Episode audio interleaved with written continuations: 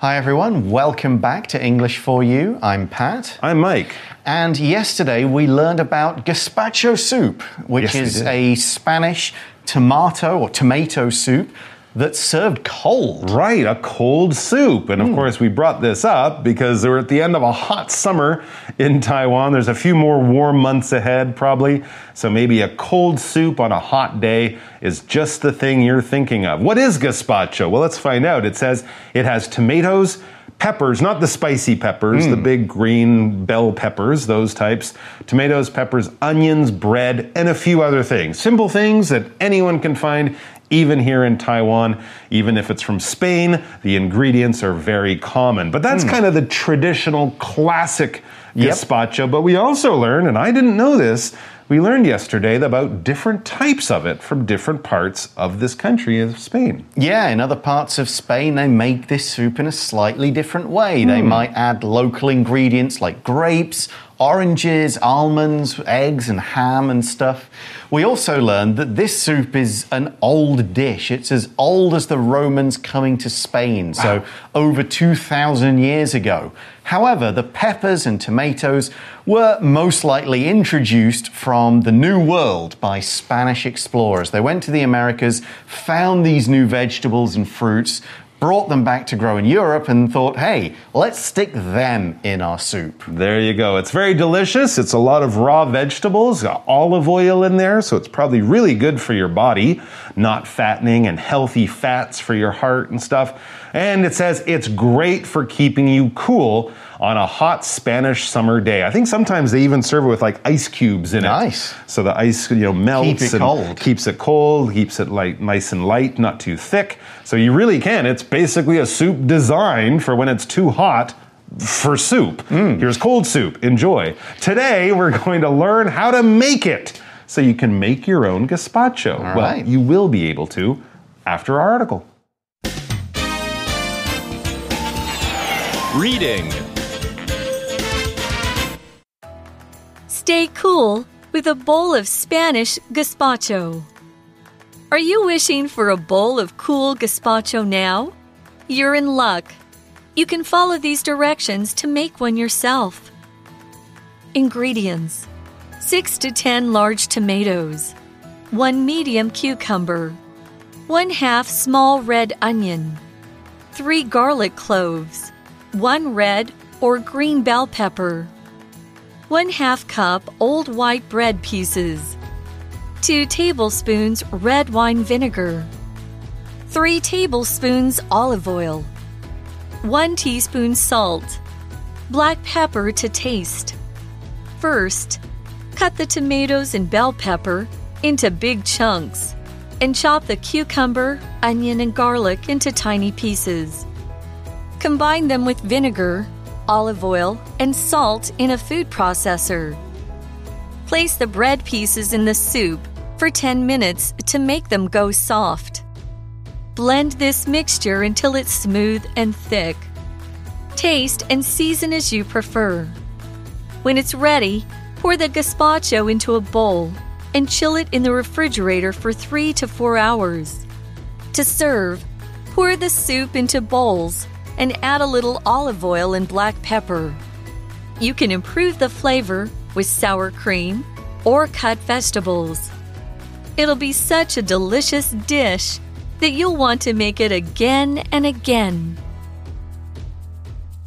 All right, so the article begins with a question to kind of get our mind into this topic, get us thinking, and get us maybe even going, mmm, I'm hungry. Are you wishing for a bowl of cool gazpacho now? You say thinking, no. you could be thinking, mmm, I'm hungry, or mmm, I'm really hot. But in either cases, a cool bowl of soup might be just the thing right now. Yep, and if you are wishing for one, the article says you're in luck. Oh, it's my lucky day. Yeah, you can follow these directions to make one, to make a bowl of it yourself. Cool. To be in luck. If you are in luck, this phrase means that you're lucky, that things are going to be good. There's been some kind of fortunate coincidence, hmm. and you will get something good out of it.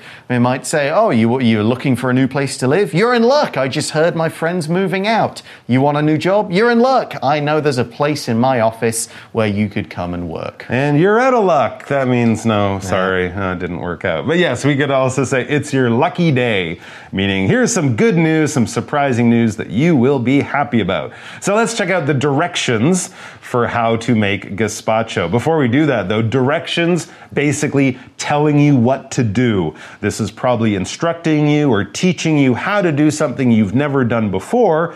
They want you to succeed, though, so the directions will be laid out maybe by number one, two, three, do this first, second, third.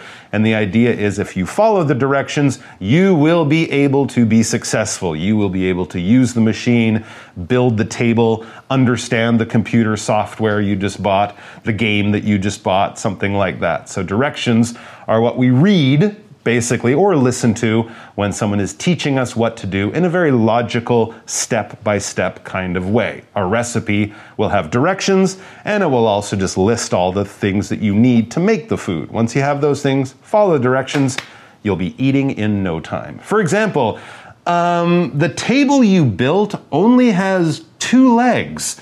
Are you sure you followed the directions? I think most tables have at least three maybe four. Yes. So I don't think you followed the directions. Something's not right. Something didn't go right there. So these directions start with the ingredients. Right. Most recipes like this Sure. do. You need to know what to get before you start cooking or preparing it. Always read the ingredients and the directions Mm. before you start cooking. And the word ingredient, of course, is the foods or a food that makes up a dish. All the vegetables, the spices, the meat, whatever you need that goes together in some way to make this dish, those are the ingredients. That's right. So you'll see a list of things, collect all those things, make sure you have the right amount, and then you can start putting the food together. So let's look at the ingredients. Let's look at the things we need to get from the store or from our fridge at home before we can actually make the gazpacho. Pretty simple though, that's the good news. Six to 10 large tomatoes. Mm-hmm. All right, so that's a little vague, six to 10. I guess, you know, if the tomatoes are this big, you might need 10. If you get those giant, what we might call beefsteak tomatoes, maybe only six. Mm. So a reasonable number, maybe enough tomatoes for four people Right. to eat in a salad, something like that. Then get yourself one medium cucumber. Not sure if this is the big cucumber or the smaller cucumbers, so you might want to check that out, find out more information. Half a small red onion. Okay. And three garlic cloves. I would probably pick four or five garlic cloves. Yeah. I find a lot of recipes, not enough garlic. I like garlic. But when you get one little piece of garlic, that little piece, not the whole thing that you break, once you break that whole piece of garlic and you get those little pieces, each one might be about that big, that's what we would call a clove. Okay, let's continue with the ingredients. One red or green bell pepper. Just we'll change the color. Yeah, either way. Half a cup of old white bread pieces. Maybe you Ah. maybe you've got a few slices of bread in your in your fridge. You haven't really used them. End of the bread. Yeah, you don't really want to make a sandwich because the bread's a bit old, but you could use it in this soup. Right, you might leave it out on the counter overnight Hmm. to dry out a little bit. That's okay. Yeah. So then two tablespoons, that's the larger spoons of red wine vinegar. Uh-huh. Okay. Three tablespoons of olive oil. Okay. One teaspoon, that's the smaller one, of salt. A big and- pinch. Yeah, Yeah. and black pepper to taste. Okay. This phrase to taste you'll see in many recipes. It just means use as much as you would like. If you don't like pepper, just put a little in. If you like more pepper, use more pepper. To taste means to uh, the amount to give you the flavor you like. Okay, the good news there, of course, is that you can keep trying the soup Hmm. until you found the exact amount of salt and pepper you like. You just add a little bit more. But be careful, because once you put it in, you can't take it out. Yes. So do be careful when you're doing that. All right, so now we have all the ingredients. Let's go to the directions. Let's go to what we do step by step to make this dish. First, cut the tomatoes and bell pepper into big chunks and chop the cucumber, onion, and garlic into tiny pieces. Hmm. All right, so the bigger vegetables get cut into bigger pieces, the smaller ones into smaller pieces. But basically, this is a lot of knife work. You will be cutting up a lot of things. The bigger pieces, though, as we saw, there weren't, weren't pieces, they were chunks. All right, so when we use this word chunk, when we're talking about things, especially things that we're breaking or cutting up, think of this as a piece of something, but probably a fairly large piece of that something. You're not cutting it very carefully, so it's beautiful and thin and straight lines. No, you're just very, very roughly, not carefully at all, chopping something. If you're cut, chopping a tomato into chunks, you might cut it into just four big pieces or something like that. So you're not cutting it into tiny little pieces, you're not cutting it into a beautiful shape.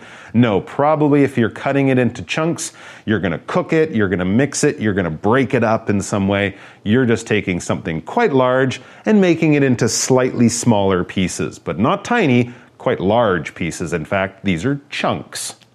And the good way to get a chunk is to chop. Right. To chop is to cut or slice, but in a rough way. You're not going very carefully. I'm going to make these nice, long, thin pieces here or little squares that are going to look beautiful. No, I'm just fairly quickly chopping it, cutting it, slicing it into smaller pieces. And in fact, you might not be using a knife at all. You could be using an axe on God, wood. That would also be chopping. You might say, We need to chop those logs into firewood before we can start building the fire. Hmm. So, again, with an axe, you're not trying to carve it into a very nice piece of beautiful wood. You're just going bang, bang, bang until you've got smaller bits. Exactly. Think of that big knife in the kitchen that your grandmother might use to cut a chicken into four pieces. Hmm. It's very, and you're actually often, when you're chopping, you're also using a fair amount of power. Yes. Compared to cutting like a tomato very carefully. With this, you're really using some effort, a big knife, big pieces. You're not being super careful. So once you've got all the vegetables cut up into these different sizes, combine them with vinegar, olive oil, and salt in a food processor. A food processor. So we have this food. Now we need some liquid to kind of break it up. Remember, we're making soup. Mm-hmm. So put all of this stuff with some vinegar, olive oil, and salt into a food processor. What is a food processor? It's a very specialized kitchen uh, tool or kitchen machine that we can use to cut things up very, very quickly. It's a good way to take things that are quite big and turn them into, well, liquid almost very, very quickly. You could do it by hand, you can cut and press and bash and smash. But you can put it into a food processor. It has a blade at the bottom that spins really, really fast put your vegetables in, turn it on, and all of a sudden you have liquid vegetables. You've turned your salad into soup in seconds. Yeah, you could also use food processors. You make juice in them. Sure. You could use them to cut a big block of cheese into you know small bits of cheese. Sure. You could use it to make and mix dough, depending Absolutely. on what kind of things they've got and how many functions they It's have. It's a mixing, cutting machine that basically saves you lots of time mm. and energy. 'cause It can be hard work doing that by hand. Right. So the article then says place the bread pieces in the soup for 10 minutes to make them go soft. Okay, that's a good idea. So that will pick up the liquid, and the bread, of course, will become softer. And then back in the food processor, probably blend this mixture until it's smooth and thick. It should basically be like a thick soup, the hmm. way you would imagine once you've blended all this stuff together. We do actually have a machine called a blender mm-hmm. in the kitchen that you can use to make milkshakes and smoothies and things like that. But I think the food processor will blend things well. It's just basically mixing them really, really, really quickly with a lot of energy so things get mixed really well in a very short amount of time. And it's also kind of cutting it up. That's important because you want it to be smooth once you're mm. finished. So when we're describing something as smooth, then we're describing usually a liquid or a liquid mixture. It has no big pieces in it. It's not lumpy. It's not very sort of thin and thick and all a bit mixed together. It's nice and even. We're talking about texture in the mouth. We're talking about how it looks, not full of bits and lumps and stuff. It's just nice and smooth and even. For example, Ricardo prefers peanut butter with little pieces of peanuts in it to the smooth kind. You can buy one kind of peanut butter with lots of bits and nuts that are quite thick, or you can buy smooth peanut butter where it's just all like butter with no visible peanuts. So there we go. We've got this smooth mix, all the mm-hmm. vegetables and the you know the vinegar and oil Okay. and the bread has all been mixed to this nice smooth. Basically, mm. it's now the soup. Yeah. So what do we do? Well, you not quite eat it, but you can get ready to eat it. But remember, we talked about salt and pepper to taste. Mm-hmm. Now, taste and season as you prefer. Yeah, when you see that word season in a cookbook or in a recipe, it basically means add salt and pepper as you prefer or to taste. Season to taste, we could say. But seasoning is really just adding salt and pepper just a little bit more if you think it needs it so it tastes perfect. The article then says when it's ready, pour the gazpacho into a bowl and chill it in the refrigerator for three to four hours. Oh, okay. Of course, we're going to make this a nice cold soup. Yeah. So to pour, it's kind of like saying to drop, but you use pour. You could use it for maybe sand or something very, very small, Mm-hmm. but generally we mean pour with liquid. Mm. I'll pour you some tea. Pour me a glass of water. Pour me a cup of coffee to get it from a high place to a lower place, but in a careful, controlled way so you don't spill it or anything like that. So if I take a big thing of water and just put it over my head, I'm not really pouring it. no, that's not a pour. But if I do it carefully into a smaller thing, Yeah. then I would want to pour it. Otherwise, it'll be a mess. Exactly. Here's an example sentence Sophia poured a tiny amount of cream into her coffee. Nice and careful. She's being careful. That's good. And also not making a big mess. Mm-hmm. All right, we also had these words chill and refrigerator in that sentence. They're pretty well related. Let's find out about them. All right, so here, chill, we're using it as a verb. It basically means just to cool something down, to get something from a higher temperature down to a lower temperature. When we're talking about food, Probably because that lower temperature is the way the food should be served. It's the way the food will be made fully ready by getting it at a lower, cooler temperature. You can chill yourself, maybe by drinking a cold drink or standing in front of a fan. We can also, of course, use this word chill as a verb to say, hey, relax, man. Chill. Don't be so excited. It's like you're getting hot emotionally and they want you to cool down, calm down, be cool, man. Just chill because you're going from hot to cool, from angry to relaxed. And of course, with food, we're talking about making it, um, probably putting it in a fridge to make it cooler. For example, after you make the salad, put it back in the fridge to chill until dinner, because if you leave it out, it'll get warm, and that might not be so good. Now, if you are going to chill something, your best friend in the kitchen is the refrigerator. This is that very large piece of equipment almost everyone will have in their uh, in their kitchen. Maybe a smaller version, but most of them are quite big. And it's a box that's very cold. We plug it in. It's a machine that runs all the time, and it keeps our food around four degrees um, above zero, so it's nice and cold. There might be an upper area called the freezer, F R E E Z E R. That's where you put your ice and your ice cream. It's below zero. The refrigerator is the whole thing. And of course, in the lower, bigger area, that's where we put our milk and eggs and butter and vegetables and fruits to keep them cold in the refrigerator. Or, since it is a long word, we often just call it fridge. F R I D G E. Put it in the fridge if you want it to chill. So the article is we've kind of learned how to prepare it, to blend it, we've learned how to chill it. Mm-hmm. Yep. So now let's get to the next or almost final part to serve. Pour, there's that verb again, the soup into bowls and add a little olive oil and black pepper. So you'll have this kind of big, big pot or Right. bowl of soup that's Yep. been in the fridge getting cold. Now you're serving it into the bowls, you know, five people, five bowls, and in each one, you're adding a little more olive oil and a little more pepper just to give it that kind of final touch. Yeah, and it'll look nice too. A Hmm. little bit of golden olive oil, a few black pieces of pepper. Some people put some green parsley leaves. Yes, yeah. Hmm. This is really just to make it look nice when you give it to the person eating. Yeah, that is the idea of serving the food. It's uh, in. I It's also called plating the food Yeah, in the restaurant yeah, yeah. industry. Particularly, it basically means to get the food out of the pot, the pan, Mm-hmm. wherever it is, and put it on plates or bowls that people would use when they eat.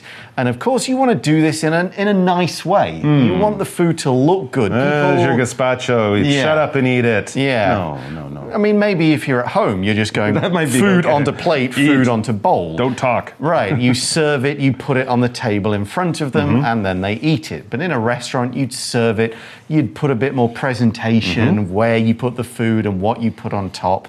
But it's basically that final step of it, food is on the plate, in the bowl, and brought to the person. Hmm.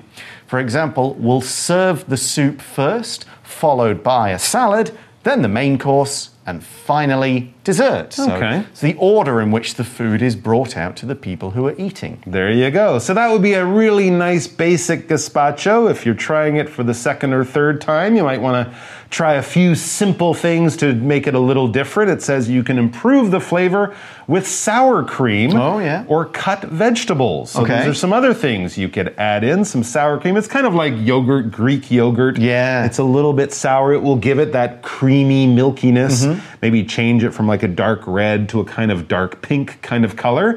Um, that's popular. And cut vegetables. So basically, any of the vegetables in there, some carrots, whatever, cut them up into small pieces. Use it as decoration. Use it as color. Yeah. And of course, when you have your soup and you get a, a crunchy piece of cucumber, Yeah. that might be kind of nice. It just makes it a little surprising and hmm. different. So the article finishes by saying it'll be such a delicious dish that you'll want to make it again and again. Hmm. So this sentence pattern here, such a something that something something. Now this phrase or this pattern is used to say that a particular thing has great qualities, mm-hmm. is something or very strong or very mm. large mm-hmm. qualities, but also to show the result of this thing having this particular large quality. It could be a good or bad quality, but it has an effect. And the effect or the result is introduced by the that clause. Now, with the such and that, it's used with a noun, but there's usually an adjective to modify it. Such a delicious dish, such a beautiful day, such a great movie, such an awful smell, something like that.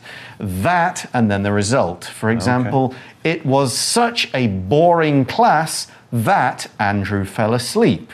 This is such a great book that I want to tell all my friends about it. Okay, or it was such an awful smell that I couldn't finish my gazpacho. Yes, indeed. Wow. Well, hopefully, you guys uh, follow that recipe and the directions. Try it sometime, see if you like it. But that's all we've got time for, except our For You Chat question. Let's go that now. For you chat.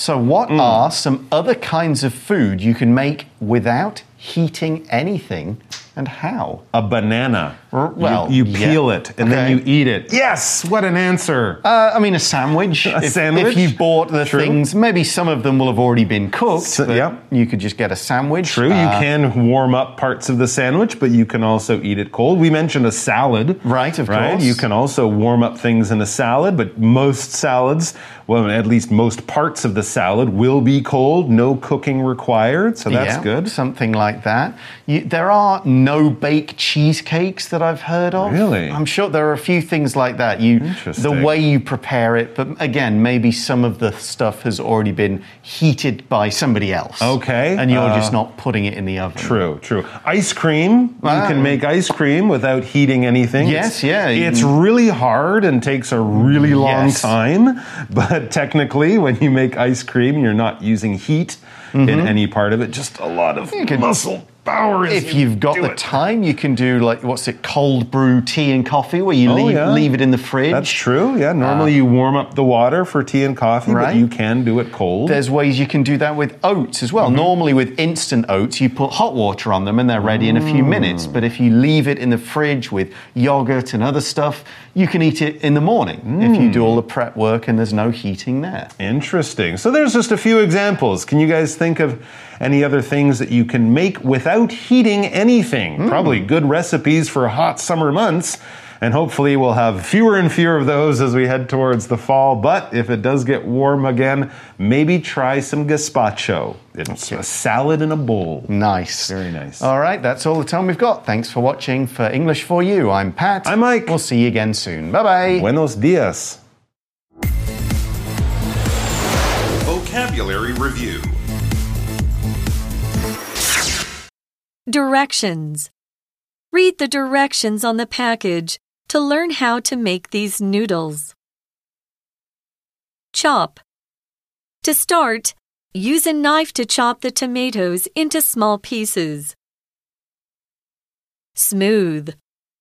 Use a fork to mix the eggs until they're a smooth liquid, and then put the liquid into the pan. Pour. Susie opened the bottle of orange juice and poured herself a glass. Chill.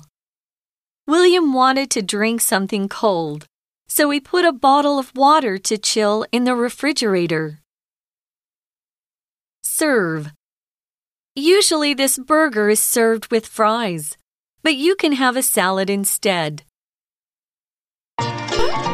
智慧小补帖。 Ingredient. Clove. Chunk. Blend